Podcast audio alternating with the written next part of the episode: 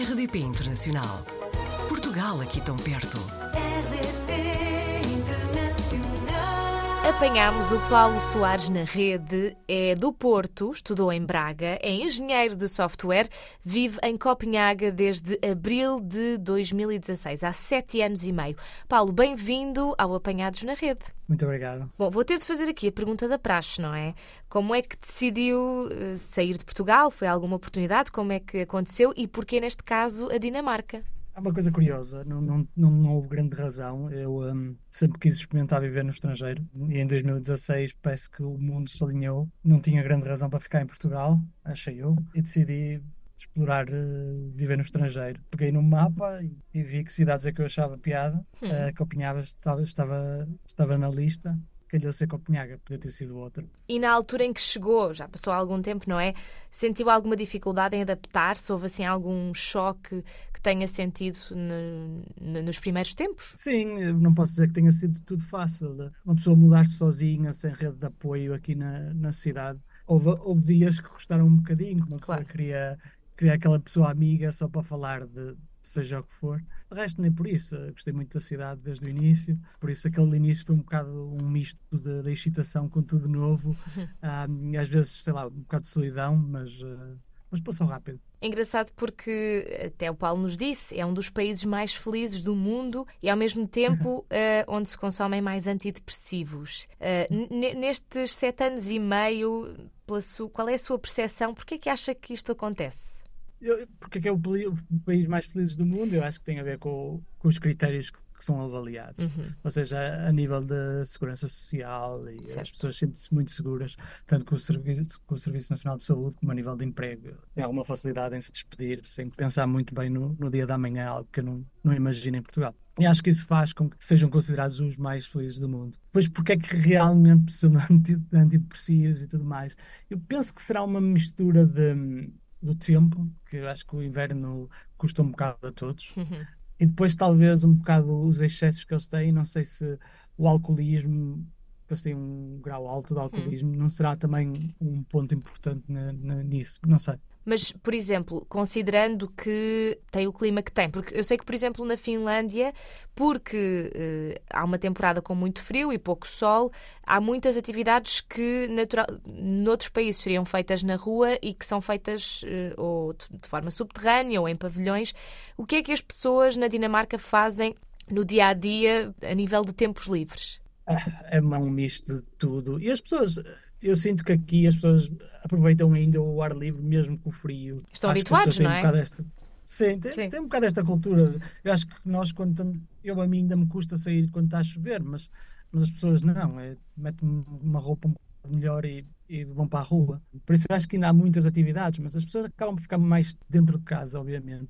Mas acho que é a falta de sol, a falta de vitamina D que causa sempre um, bocado de transtorno. Claro. Um, e acho que nem toda a gente toma vitaminas. Eu tomo vitaminas porque não consigo. Chego ali a dezembro, janeiro e se não tomar vitaminas sinto um bocado em baixo. Relativamente à, à personalidade das pessoas, porque estarão, obviamente, habituadas ao frio, são de facto, eh, a nível de personalidade, pessoas mais frias? Na altura em que chegou, sentiu-se bem acolhido ou, ou- teve de se adaptar assim à maneira de ser eh, dos dinamarqueses? Ah, sim e não. Ou seja, sim, tive de me adaptar, obviamente, mas eu não acho que sejam tão mais frias como as Uhum. pessoas imaginam.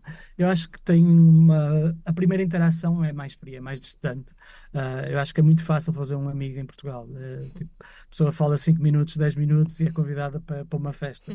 E aqui as coisas não acontecem tão rápido, acontecem muito devagarinho. Ou seja, para uma pessoa entrar na, na intimidade de uma pessoa dinamarquesa, acho que custa um bocado.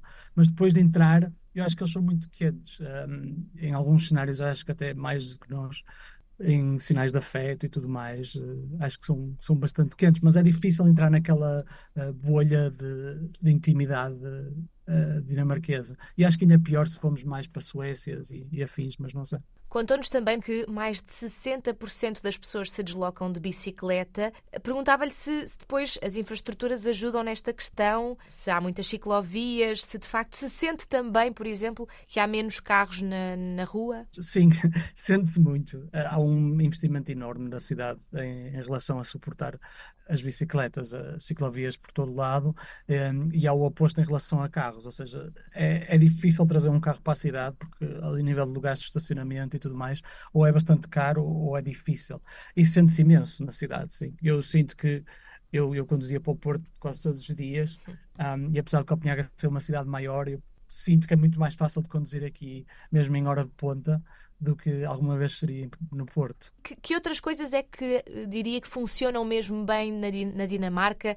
E vai, se quisermos fazer uma comparação injusta com Portugal.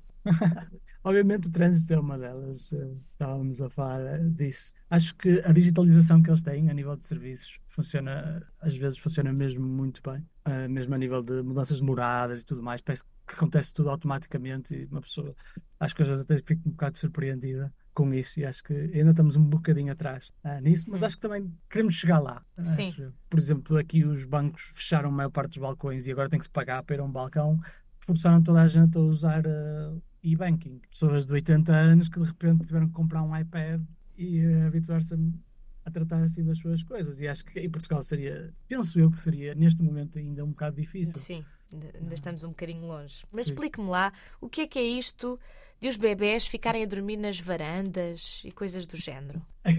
É, é uma coisa que surpreende um bocado quando a gente vem cá, mas eles têm muito esta ideia de que faz bem aos bebés de, de apanhar um bocado de ar fresco. Bem E fresco, não é? alguma. Bem fresco, sim. E, e acho que está um bocado suportado na ciência.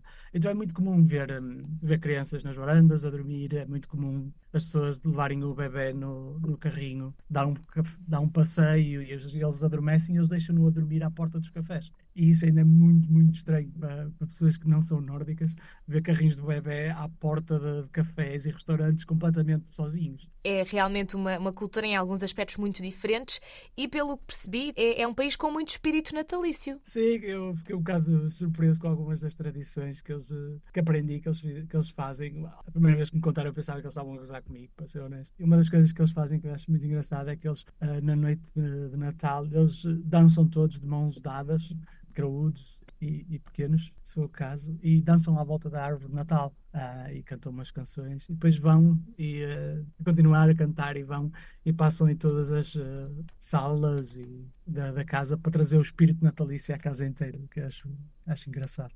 É aí que vai passar este, este ano Natal? Ah, este, eu faço um ano cá, um ano lá, Uhum. e este ano vai ser em Portugal. Já tem então aqui alguns anos que passou aí aí o Natal. Teve de adaptar a sua ceia, fez, conseguiu fazer comida portuguesa, teve de comer a comida daí. Como é que foi? Mas é honesto, eu, eu sou vegetariano, por isso Uhum. já, já tenho alguma adaptação Certo. ah, natural, por isso custou um bocado menos, ou seja, não, não sentia falta do bacalhau ou do polvo, foi um bocado mais fácil. Senti um bocado de falta daqueles doces que ainda como. Há coisas diferentes, habitua-se bem. Até calculo que seja fácil encontrar comida vegetariana ou mais fácil aí na Dinamarca, não é? Sim, sem dúvida, sem dúvida. Acho que todos os restaurantes aqui, e principalmente em Copenhaga, acho que se formos um bocado mais para outras cidades mais pequenas no, no país pode ser diferente, mas em Copenhaga tudo muito difícil chegar a um restaurante e eles não terem uma boa opção vegetariana ou vegana. Então, É. sendo assim, o Natal este ano será em Portugal. Desejo-lhe umas boas festas, neste caso, Paulo. Muito obrigada por ter partilhado um pouco desta sua experiência aqui no Apanhados na Rede e, quem sabe, até uma próxima. Muito obrigado pelo convite. Portugal ao alcance de um clique. rdp.internacional.rtp.pt RDP Internacional. Portugal aqui tão perto.